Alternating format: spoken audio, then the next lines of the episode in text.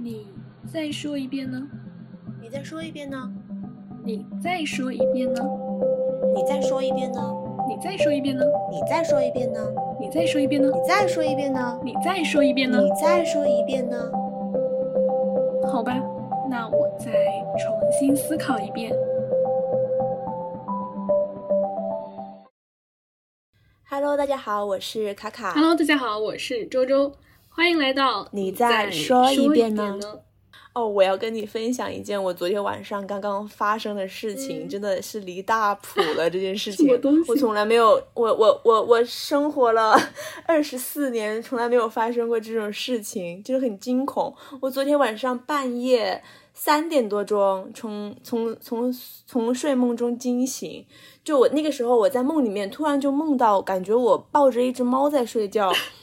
然后我一睁眼，真的有一发现我的身边真的有真的有一坨黑漆漆的东西，我看不清楚它是什么，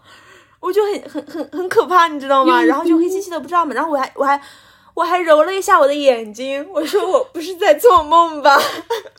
因为刚好就跟刚刚做的梦衔接起来了嘛。然后我就揉了一下眼睛，发现那坨黑漆漆的东西依然在，而且它还在动。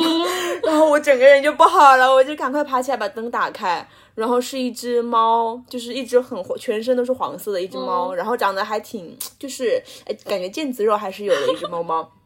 然后我就吓死了，我说哪里来的猫啊？然后我就赶快看了一下门口，我说门是关着的呀，我我我我睡觉之前我还上锁了。然后我就看了一眼我的窗户，它应该是从从窗户那边翻进来的。然后我真的是整个人就不好了。然后因为猫猫它很喜欢就是钻洞嘛，它就一直往我被子里面钻，哦一直钻，一直钻，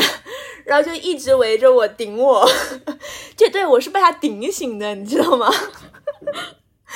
就这件事情真的就很离谱，然后我就赶快给那个公寓的管家发短信，我说，我就说我房间里面为什么会有一只猫啊？然后我也不知道他当时会能不能回我嘛，我不知道他那个有没有睡觉啥的，但是他们好像是二十四小时的管家，还好，然后他就很快就回我了，他说你别动，我马上来解决它。你在此地不要走动。然后是的，然后过了一会儿，那管家就来了，就就把他带走了。然后我就问那管家，我说这个猫是你们养的吗？他说不是这里的流浪猫，然后是巴拉巴拉的。然后我就想说，嗯，我就想说，我说我说，哎，我说这只猫跟我还蛮有缘的耶，嗯啥的。他说，哦不，这只猫谁的家都去。我就觉得好，然后我今天睡，今天晚上睡觉我都不敢开窗户睡了，我觉得我觉得好吓人。然后晚上他把那个猫猫带走了之后，我就连夜下单了一个那个就是能够贴在窗户那个上面的那种就是防蚊网的那种东西，连夜下单，就是我希望它可以赶快到，我觉得还是挺吓人的。好吧，那我们回到正题，我们今天的主题呢是碎片化信息时代到底带给了我们什么？为什么会提出这个问题？是因为其实我的部分工作是需要去进行一些写作跟深度阅读的嘛。然后我最近在写东西的时候，会越来越发现，说我好像没有办法进行专注的思考，包括我去看一些文献资料的时候，也会非常的急切跟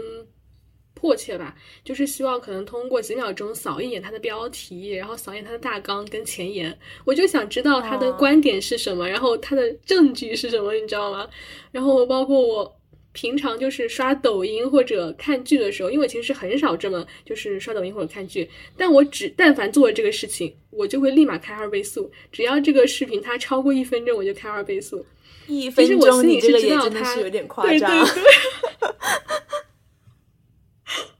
就其实我知道这件事情不好嘛，但是如果说我保持原速，我就会觉得好像我灵魂里面有一窍，我就已经飞走了，也不知道在干什么，然后就飞走了。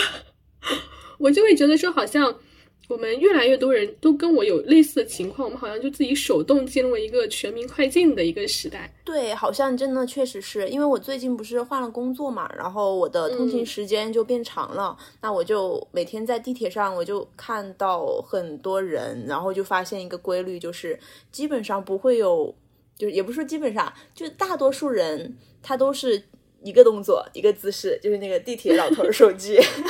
就是大家都是捧着手机在那个地铁上边儿，然后我我所以我就发现就是呃。就是当这种碎片化的信息，它就是越来越充斥着我们的手机、我们的生活的同时，可能也让我们每个人的大脑在无时无刻都保持着一种超负荷的运转。比如说，在我们通勤的时候，在我们就是上下班的这种，就是可能它也就半个小时到一个小时左右吧。但是在这个期间，我们仍然是在呃大脑在飞速的运转，在想要去获取更多的信息。所以就也就导致了我们说的这种越来越快节奏的这种社会。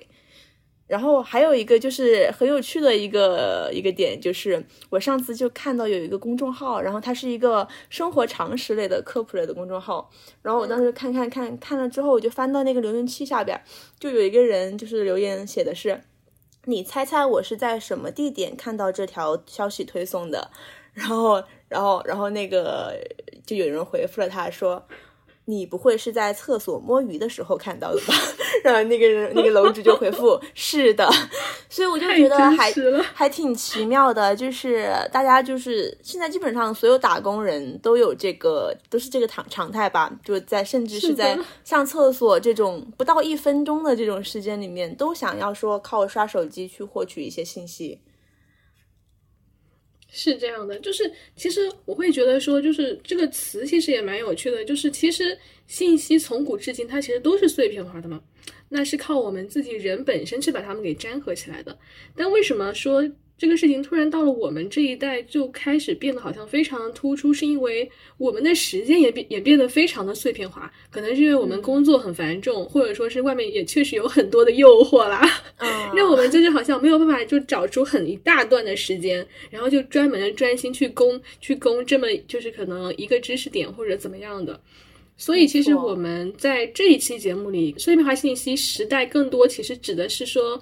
这种由于高压社会和嗯科技的一些发展，导致我们每天都被迫接受了海量的信息，但是又没有相应的能力和精力去对他们进行处理的这样一个状况吧。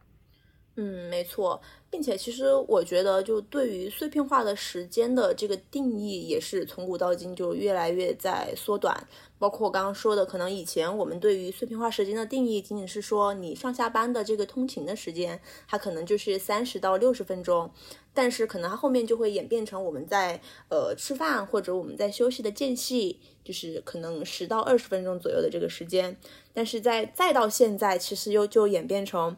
我们甚至是可能在呃，就是坐电梯上楼去办公的这个区域，就是仅仅是在电梯里面的这十几秒的时间，你都会发现有很多人，他即使是在电梯里面，也是在疯狂的刷手机的。尽管那个电梯里面可能没有网络，他依然是保持着那个姿势。对，这是我发现的一个就很有趣的一个点，就是我们好像现在的人都在，嗯，马不停蹄的希望在。更短的时间内去获得更多的碎片化的信息，对，就是你说这个，就是因为其实我之前就是有，嗯，有看到过，就是有人在分享，就是说，嗯，横屏到竖屏的一个转变的这么一个东西嘛。然后呢，我前几天也是在 B 站上有看到一个视频，叫做《B 站发展史》。它主要呢就是记录了从 B 站建立开始，一直到差不多二零二三年四月份这段时间里，嗯，硬币数前二十的一个 UP UP 主的一个变化情况。然后呢，里面有一个我很喜欢的游戏 UP 主叫逍遥散人，我真的要给他打 call，我真的好喜欢他，希望哪一天他能看到我再说他。此处艾特。对，然后散人他就是。它主要火起来是靠两个系列，一个就是 I wanna，就那个就是比较搞笑，然后它另外一个就是比较明显的特征，就是它会发一种一些就是类似于晨光游戏那样的视频，就它的特点就是说就是谈恋爱之类的嘛，然后它就它因为它都是很多文本型的那种资料，所以它就是没有办法对它进行一个剪辑的，一般都是整段整段上传，可能你一个游戏结束需要七八个小时甚至十几个小时的时间，然后我就记得。对，然后就是，我就记得，就是到差不多二零二二年底的时候，散人他从百大，嗯，就他从前二十的 UP 主里面下去了。然后呢，那个时候就有一个弹幕，我记得非常清楚，叫做“散人的落榜代表着 B 站横屏长时间游戏视频的这个时代就此不在了”。我当时真的就是还蛮感触的，就是说我其实因为我自己是 B 站非常资深的那种。人嘛，然后我也会，对对对，然后我也会发现，就是好像就就差不多这一年，嗯，一年的时间，B 站也开始出现了非常多竖屏的那种视频。因为我们自己是用手机刷嘛，那其实你竖屏它是可以契合你就是一个大拇指的走向，但这种契合就会导致你就是整个人会变得更加的急躁，就是反正我这个不喜欢，立马就往上一刷。你横屏你还得可能拿个食指，就是这样左右，你还要空出两只手，对吧？但是你竖屏的时候，你就是一直就是一个一只手就可以完成的事情，反倒让我们变得就是更加的急切，想要获取更多的东西了。确实好像是这样。就是我之前也在 B 站上面，我是不怎么玩 B 站的嘛，但是我偶尔也会用这个软件。然后我就很久不用了，之后我突然就是有一次打开它，我就发现它的那个界面其实逐渐变得跟抖音、某音的界面有一点相似了。就是说，对，就是各大各大平台其实都在追求一种只用一个大拇指往上滑，你就可以实现不停的翻阅的这种功能。其实也是一个就是导致让大家越来越急躁、越来越想要快速的去更新信息的一个一个契机吧。我觉得是。是的，然后其实我会感觉，就整个环境其实也在，就想要让你快一点吧。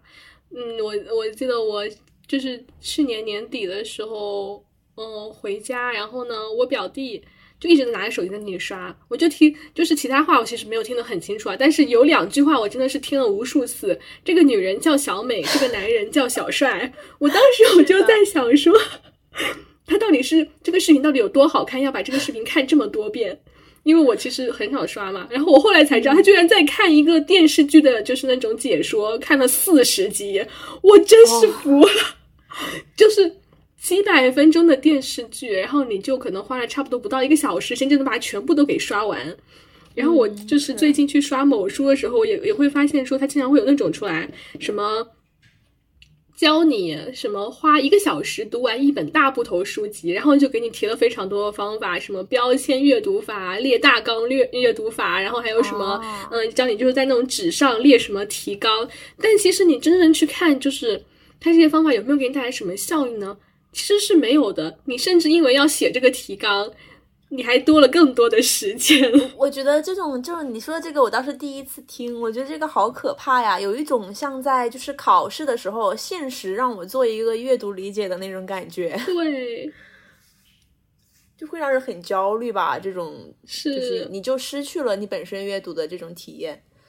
但说到关于阅读这个事情，其实让我想到我之前上次好像跟你有一段对话，就是其实让我感触还蛮深的。我当时不是问你说，呃，你说你因为那个时候你说你不刷微博嘛，然后我就问问了一句，我说你是那你是通过什么东西来跟来获取外界的这种实时的热点消息的呢？因为我当时我当时还是比较惊讶的，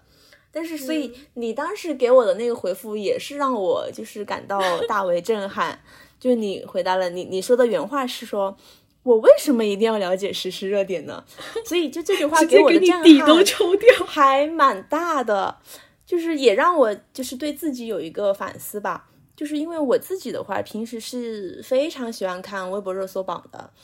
嗯，就是我我感觉它会让我能够跟这个世界接轨，我能够实时的知道这个世界的另外一边它正在发生些什么。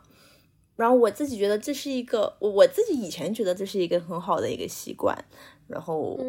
呃，但是就是因为上次跟你就是聊到了这个问题之后，其实我也开始思考，就我每天看这种实时热点信息的意义到底是什么呢？它能够帮我提升自己吗？其实好像是不能的。你比如说，我知道了哪个某某某明星今天又出轨了，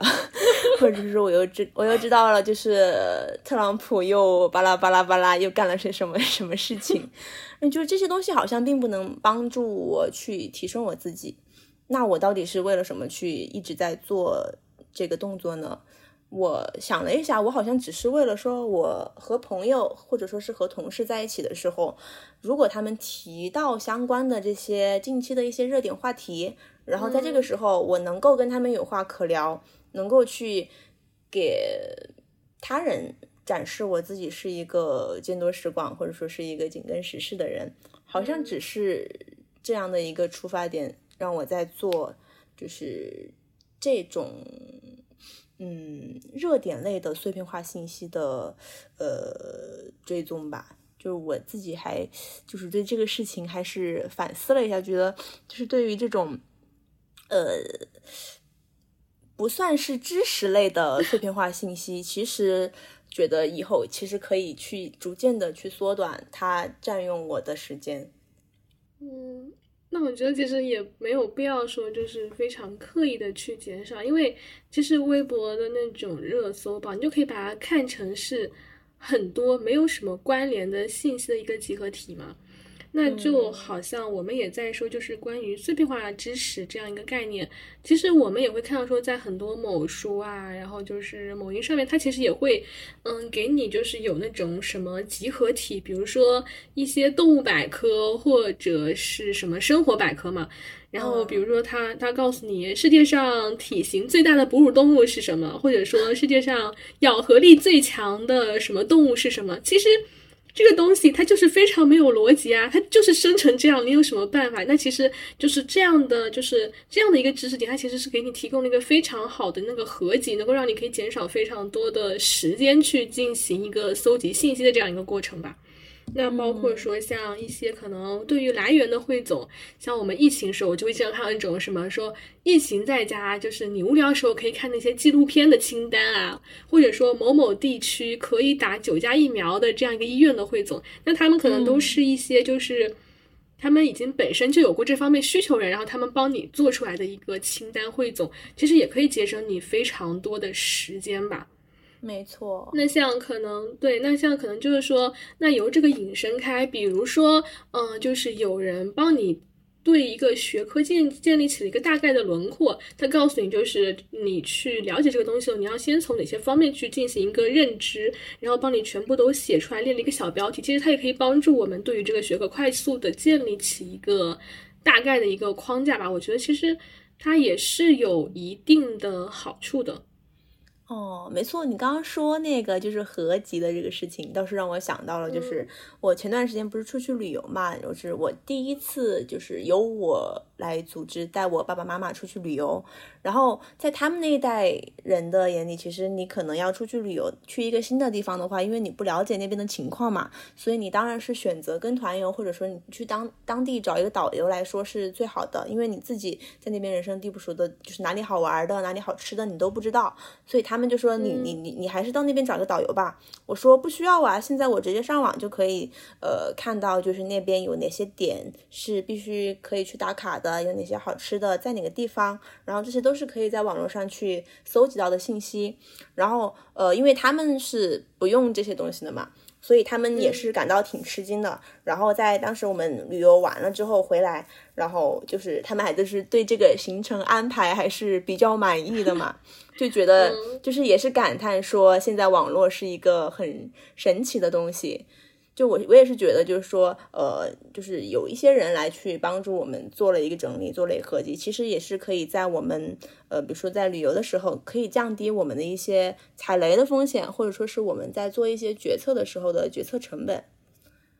然后我觉得这个是也是，嗯，碎片化信息带给我们的，嗯，带给我们的益处一个一对一个益处之一吧。然后还有一点我想说，就是，呃，其实，呃，我们说的这种碎片化信息，也在一定程度上面去帮助我们降低了我们学习的门槛。因为我自己是那种，我以前学习是必须很有仪式感的那种。比如说，我要去就是读一本书的话，我必须要是在一个很大的书桌上，然后我要拿上书，拿上笔，拿上本子，然后我才会开始我的阅读。因为我会想到说，我看到什么，我必须要把这句话记下来呀，巴拉巴拉的，我要写一些我的想法呀。然后我会，所以我会就是把呃，除了阅读这个事情以外的其他其他所有事情都要准备好之后，我才会去开始学习这件事情。所以就这种这种仪式感，其实反倒是在嗯无意识当中，呃，去增加了我想要去学习这个门槛。就有时候我可能懒得去弄，我觉得它是一件呃太麻烦的事情了，就导致我。不想去做这个事情了，所以呃，这种碎片化信息的话，它其实是占用我们碎片化的时间嘛。我们可能打开手机就呃点进这个 A P P，我就可以开始做这种信息的阅读和学习了，所以它其实是呃在我们的嗯无意识当中帮帮助我们降低了学习的门槛，反而可以让我们能够在不知不觉当中去学习到更多的知识。其实也就是嗯利用了我们一些就是可能比较碎片化的时间吧。嗯，没错。哎，对了，你说到这个碎片化的时间，我倒是想到一个事情，就是。哦，我觉得就是碎片化的信息和碎片化的时间这两个东西，呃，嗯，怎么说？就是他们如果能够结合的很好的话，其实我觉得是一件非常非常能够让人受益的事情。因为我有一个特别喜欢的 APP，然后应该可以说它的名字吧，就是这个 APP 名字叫 简讯。然后怎么说？它是一个专门做碎片化信息搜搜集的 APP。就怎么说？它有几个优点，就是它第一个优点是。它的给你，它给你提供的信息是多种多样的，就它可能有些是人文类的，有些是社会类的。包括有些可能是教育类的，有的有的有些可能是动物科学类的，甚至都可能会有。反正就是这个世界上你能想到的知识种类，它都会有，并且它所有的这些提供给你的知识都是经过严格筛选，并且它不会说像那种百度百科一样给你成篇大段的这样去给你呈现，它都是以一张就是小卡片的形式，可能在它最多一页也就最多最多一百个字吧，我感觉。就是非常方便阅读的一个呃形式。然后它第二个优点是，它没有像呃某音或者某书那种大数据推荐的这种嗯这种机制，然后它也没有说对它的信息进行一些分类，然后并且它也没有那种订阅关注的功能。它所有的这些就是不管你是喜欢哪一类的资讯，然后你更关注哪一类，它都不会管你，它每天仍然给你推送各种各样的信息，所以这个是我非常非常喜欢的一点。然后第三个第三个优点就是，呃，就是它有一个机制，是因为它也是像那种卡片一样，它是一个一个往右边滑的嘛。你看完这一卡片，你就滑到下一卡片去。但是它会在每阅读完十条卡片之后，会给你强制的终止，就是你会进入到一个休息的一个界面，就是它会就是用这种方式来告诉你，就是你已经完成了十篇的阅读，然后你可以选择是否要继续。所以这个我觉得它是给你提供了一种及时的反应，反应和让你感知到你已经学习了这么久，或者因为它有点就是怎么说呢，可以跟我们在刷那种短视频的时候去做一个对比，因为短视频我们经常会就一直往上滑，一直往上滑，然后滑着滑着滑着，你就会忘记时间，然后你就会变得有一些麻木，甚至有时候像我自己在刷微博的时候，也是会一直往上滑嘛。然后我滑久了之后，其实你看的内容大差不差之后，你的脑子其实是已经麻木的状态，但是你仍然在往上滑，对，所以它这个其实也是给你做一个提醒，就是嗯，如果你觉得呃你你已经够了，然后你就你就停止，因为你这样再滑下去的话，你也没有办法接收到更加。呃，确切的信息了，然后这样对于你的学习也是没有太大帮助的。所以他们就是他也，他就是反那种推荐机制的这个这一点让我特别喜欢。嗯，其实就是我第一个感觉，我是觉得这么一个 app 做起来应该还蛮轻松的吧？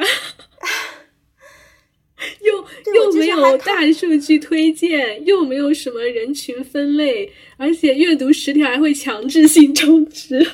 是，但是我真的很喜欢他提供给我的一些信息，他的那些信息是我在其他平台上，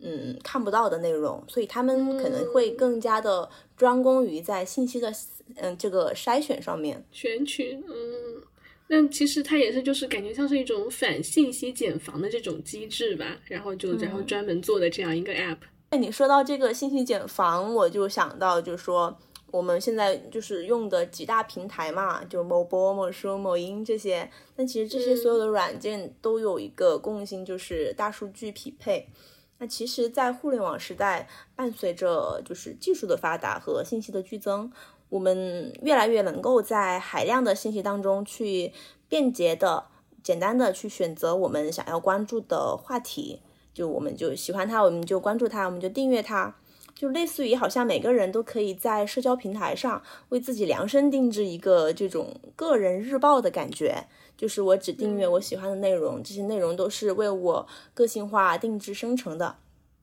但虽然这个是一件呃很便利的事情，但其实这种个人日报久而久之就会形成我们就是久而久之就会形成限制我们思想的一种枷锁吧。我觉得，那这种枷锁其实就是我们俗称的信息茧房嘛。就是在现在的这种时代下面，好像我们的每一次点赞啊，每一次关注啊，每一次每一秒的在这个页面上的停留，都是在让我们的信息通往更加闭塞的道路上面。所以，而且更可怕的是，我们很难从中抽，呃，我们很难从中抽离出来。就我上次听了一个播客，然后那个人是说，就让我印象很深刻。他说他那个抖音换号了，然后换号的原因是他的上一个抖音账号，呃，就是当时他有一段时间非常沉迷于美妆嘛，然后他就关注了一百多个美妆博主的账号，然后从那以后。然后从那以后，抖音就每天给他推的全是关于美妆的，然后他的就是这个消费也就在不知不觉当中蹭蹭蹭往上涨。但是他想对，但是他自己又很难从中抽离出来，因为。呃，他如果想要在他关注列表里面去把这一百个 美妆博主的账号去一一点取消关注，是特别困难的，因为你没有办法从他的名字和头像就能够知道他是什么类型的账号嘛，所以他就干脆直接换号了。所以其实这个成本和代价还是蛮大的。所以其实就是这种信息茧房的话，就久而久之会把我们的生活呃趋于一种定式化，或者说成。程序化吧，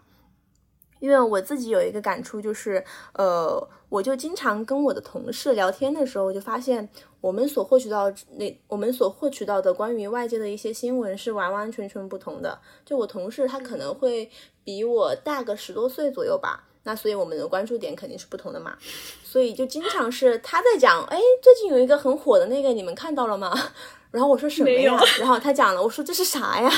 然后我也，然后我也会跟他分享，我说最近有一个很火的，你们不知道吗？他说啊，所以就是让我就是感觉到很奇很惊讶吧，因为我们两个人都都各自觉得这个东西在各自的圈子里面是很火的，但是另外一个人他对这个事情完全不知道。对，就是你会发现说，就是好像我们去。说它的就是信息化，嗯，碎片化信息，它这个好处的时候，其实它也就是同时，它也就带来了非常多的问题嘛。那我当时就是为准备这个题目的时候，然后我也去就是搜一些相关的资料，我觉得有有有一个人他的形容就还蛮贴切的，就是我这里就是引用一下吧，他就是对他去嗯进行了一个描述，他说。碎片化的特征，第一个，它是一些事实的集合体吧，它就通过就是给你非就是每天不同不停的呈现新鲜的内容，去刺激你的大脑，让你觉得好像，哎，我今天又学到了新的知识，我今天又收藏了新的东西，然后就让你的多巴胺分泌。但其实你真的学到了吗？没有，它可能只是侵占你的手机内存、你的 Pad 内存或者是你的脑容量的一些废品。那第二点呢，是它其实简化了非常多的推理过程。举个非常简单的例子，就好像它只告诉你一加一等于二，但是没有告诉你一加一为什么等于二。那其实这种问题推结论的这个过程，其实会嗯弱化我们一个深度思考的一个能力吧。一方面是让我们的思维变得非常的狭隘，同时也会让我们的知识体系非常的就是支离破碎。那其实这个也讲到，就好像，嗯，它好像也是最近一些无聊媒体就是惯用的一个手段吧。我记得非常清楚，是之前有段时间，好像有一个什么地铁上有个女孩，然后就对一个小男生破口大骂的一个视频非常火。然后呢？那个媒体它也就是非常火吗？我又不知道 所以就只是在我这里的非常火，太真实了。对，嗯，他就是先剪了，就是说，嗯，那地铁里很多人嘛，然后呢，这一老一小是因为是一个奶奶带孙子吧，或者好像还有个妈妈还是什么的，然后他们上来之后发现没有人，但是小孩又很小，就是想坐下来。然后呢，他结尾就剪了这个女孩对这个小男孩破口大骂，然后你就会自己会联想非常多的东西，他就会觉得好像说是因为这个女孩不想给这个男孩让让座，然后呢还反倒对他就是好像就是素质非常低嘛。但其实他中间这个男孩，他多次的去扒这个就是这个女生的裙摆，然后他也就是好像他的非常多的言语，其实也就很像我们现在所说那种油腻油腻男吧，其实不尊重女性的。然后包括他的奶奶、他的妈妈说的一些话，其实也是非常多方面的刺激，才导致了这个女生可能就是有一些情绪上的失控。但其实我们根本就不了解这些，或者换种意义上来说，我们根本就。对这些东西没有任何的感觉，我们只是想要就是那种想要去发泄情绪。这也就是提到，就是他说的，就这个人说第三点，就是说这种碎片化信息就是把多路径简化成了一种单一的路径，去强化我们这种情感获取。就好像之前你提到说那个信息茧房的产产生嘛，它其实我觉得本质上就是一种共情的一种成瘾吧。因为从我们心理出发，我们本能的会更多的倾向于那些我们自己。经历过的，然后我们自己可能平时受教育到的那些就是知识的部分，比如说我们就会觉得小孩跟老人是弱势的，然后呢，女生她们可能就是相对来说更加的刻薄跟尖酸的。那这种认知其实带来是一种可能我们社会身份上的认同感，以及一种就是不愿去跨出去的一种安全感。那这就会反推的让我们在进行下一轮信息筛选跟分析的时候。也依旧围绕着那种情感共鸣来进行，就其实这是一个就是像是一种闭环，一种非常恐怖的闭环。就包括好像我之前在某书看到那种，他就是教你写标题流量学，你知道吗？他就是说你要多倾向于去引起人们的一些极端情绪，比如说他就教你写说，千万不要看这本书，你看完之后会生气。我就觉得哇。你到底要生气什么？点去一看，它下面就只有一句话说：“你会生气，你怎么没有早点看到这本书？” 对，是的，我真服了。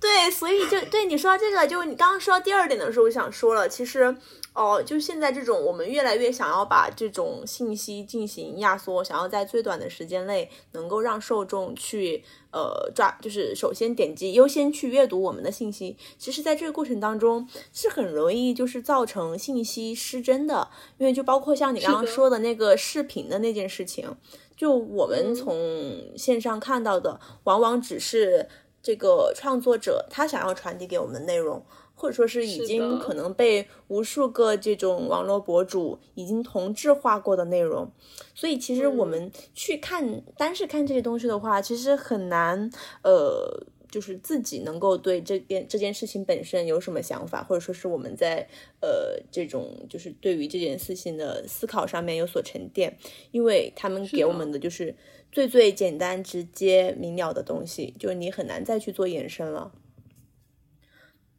包括我自己也是，呃，发现我就是在近几年来说有变得越来越急躁了。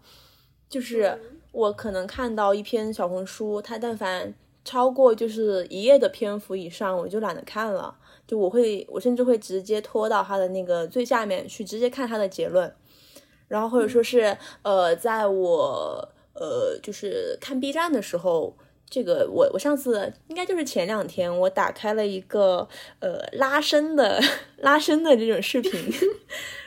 然后他就是那个视频可能十八分钟吧。我本来想说，我打开这个视频，我就马上跟着他一起做了嘛。结果他在那个前面说了五分钟的话，所以我就觉得这个，所以我当时就很冒火，我就一直往后拖，一直往后拖。结果他一直在说，一直在说，然后我就反正前面的废话我是一句没有听。然后，但是我又觉得自己好像就是在这种这种，因为可能，但是我觉得他应该不是废话，他是会给你讲解说你身体当中，你身体为什么会感觉到不舒服，去给你讲一些你就是身体上的一些原理嘛。但其实就是因为我太急躁了，我不想去听，我只想要完成我我自己的目的。我打开这个事情，就我打开这个视频的目的就是我想要拉伸，所以你只需要让我跟着你一起拉伸就好了。所以自己就是变得越来越结果导向吧。就会追求越来越快的信息获取速度，然后，但是我觉得这个这个这个事情其实也有一个好处，是它反过来说，当我终于就是可以平静下来，我去捧起一本书去阅读的时候，会让我更加珍惜，就是我在阅读的这种呃慢节奏的时间里面，就是我对于这种慢节奏的感知来说，会比我以前更加强烈，会更加珍惜那个时间。但是我最近就是越来越感觉到对这种碎片化的信息是有一些反感的情绪，嗯，因为就是手机和各类 APP 的出现，其实是降低了我们获取信息的门槛嘛。就有些信息甚至是不需要我们去刻意的阅读，就可以直接进入脑子的。可能我们只是扫一眼，可能只是就是轻轻的划过一下，但它就是会印到我们的呃脑子里面。所以我以前就是通勤的时候，我是都喜欢刷手机的，就因为手机方便嘛，你就一只手拿着一直刷就可以了，你只需要一根大拇指。但是我最近开始会觉得有一点累，就是因为我感觉我在那个地铁上面，我拿着手机的每一秒钟。我的脑子都在作为一个信息处理中转站，一直在高速的运行，一直转转转转转。就是我说，就就想说啊，我要快点刷刷刷刷刷刷。然后地铁上的每一个人也都是埋头，就是这个姿势刷刷刷刷刷。就是大家好像就是比着在刷，就是谁的信息获取的更多的这种感觉。然后，并且就是我，我现在能够明显感觉到我刷某音的这个时间越来越短了。我甚至已经呃好几周都没有打开它了。因为我之前有一段时间还是蛮喜欢的，就是我在十一点过后躺在床上，我就会开始刷，然后一个一不小心就刷到一点钟。但是我后来就逐渐就是越发的感觉到，就是它很吵闹，就是我刷我我我我只要刷超过十分钟的时间，我就会觉得很吵，因为它的每一个视频就是为了吸吸引你，为了就是留住你，为了你为了让你给他点赞。他的每一个视频都会去浓缩它最精华、最精彩的部分来吸引你，甚至他可能会用嗯最强烈的 BGM，所以你的注意力会在这种情况下会一直被调到一个很高的状态上，所以久而久之就确实是会在这种过程当中会很容易感到疲惫。我觉得，对，是这样，我感觉我也会有这种情况，所以就是我也就是尽量。就是避免说让自己不要太多的沉浸在这种短视频的这种时代里面吧。那其实我们就是接下来想聊一下，就是说，其实时代它就是这样一个时代，我们也没有办法去改变。那么我我们想接下来聊的是说，我们自己本身可以去做什么？嗯，因为其实中国长很长一段时间的哲学理念就是说学以致用嘛。包括其实我们在信仰佛教的时候，其实也是学以致用啊。我们就是求佛，就是为了升官发财，不然我们是不会去求的。哎，不过这个东西，哎，我觉得这个这个这个话题还蛮好，我们到时候要专门出一期来讲。嗯，可以。嗯，那回来就是说，学以致用，其实就是说如何把知识转化为技能吧。嗯，那我这里想提到的第一个方法就是说，我们可以善用一些工具吧。那除了一些我们基本上常见也非常铺天盖地的思维导图之外呢，我觉得我这里想提到两个软件，一个是 Notion，一个是 Obsidian。Notion 呢，我觉得它是一个，嗯，不管是多人合作，还是你一个人去建立自己体自己的知识体系，它都是一个比较好的一个终端吧。包括我今天跟卡卡，就是我们今天下午，是的，在那里真的太搞 笑了。两个人在那里赶稿的时候，我就看着卡卡在上面写，然后我在下面写了一个 Hello。因为这个事情是这样的，因为因为我这周比较忙嘛，然后我就我不知道你是什么时候，你就写了很长一段，然后我昨天晚上打开的时候我都惊呆了，我说这可怎么办呀？我还一点都没有写，然后我今天下午就赶紧找了一个地方，我就赶快开始赶稿嘛，结果就在赶稿的途中被被周周发现了，我觉得你疯狂打字，打着打着，我感觉我说哎我说哎我怎么打出了一个 hello？我说，哎，是我的电脑出现了一些问题吗？然后我就把这个词给它删掉了。对，还给我删掉了。然后过了过了几秒钟之后，又有一个 “hello” 出现在了我的下一行，然后我就发现事情不对劲了。对，然后呢，另一个就是 Obsidian。那它这个呢，其实是一个纯文本的这样的一个软件吧。但是它非常好的一点是说。嗯，你写的每每每嗯每一篇文章，它都会嗯在一个就是图示里面，就是汇聚成一个点。那它那个点上面可能就是你这篇文章的一个标题，它会把就是你的这个标题跟你所有觉得跟它有链接的其他所有的点都汇聚在一起，然后形成一张点状图，就让你知道说可能你在这段时间里面，就是你有多少知识是跟这个知识是有关的，就让你形成一个思维谱系吧。那我觉得这是它非常好的一点，其实是非常有利于我们去建立一个体系的。那第二点，我想说的是，其实，嗯，之前我们也有提到，就是关于呃信息茧房的这样一个问题嘛。那我们其实可以就是，与其被大数据裹挟，不如去利用一下大数据。你可以就是定期去调教一下你的 app，就包括我之前就是。为了调教我的抖音，也做出了非常多的努力。比如说，当他推荐十个我很喜欢看的视频的时候，把它全部都划走。划走。对，然后就顺带停留在一些可能我自己不是很喜欢看的东西上面吧。那它其实也是一种就是帮助大数据去学习的一个过程。然后呢，让你的整个抖音就是可能呈现一种新的状态。那第三点，我想说的是。关于我们要去戒除就是共情成瘾的这个问题吧，嗯，因为其实我会觉得，嗯，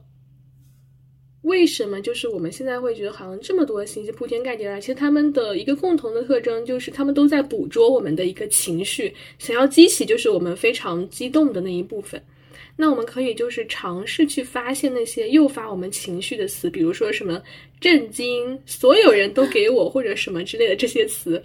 把它给去除掉。然后呢，有意识的对自己去进行一个整理，把自己嗯曾经有过巨大的一个情绪波动的一些瞬间记录下来，然后进行一个分析和复盘，去寻找自己当时到底是因为什么原因产生的共鸣，然后呢，并以此分析就是它带来的一种认知偏差。嗯嗯，那第四点呢，就是我会觉得说，可能寻找自己观点的对立面是一种训练心境的很好的办法吧。嗯，就我会觉得好像我们很多人其实是不太愿意去听一些跟自己观点相反的一些信息的。就不管你的表面做起来是怎么样，其实你内心都会有点有一种不爽。那你要做的就是让这种不爽来的更猛烈一些，提高你的阈值啦。嗯，当你就是当你的阈值是一百的时候，那么你面对现实生活中的大多数十的不爽，其实你是没有什么反应的。那那就是当你的心境平和了之后，其实你在面对一些就是非常爆炸的信息的时候，你整个人也会呈现一种非常平和的状态。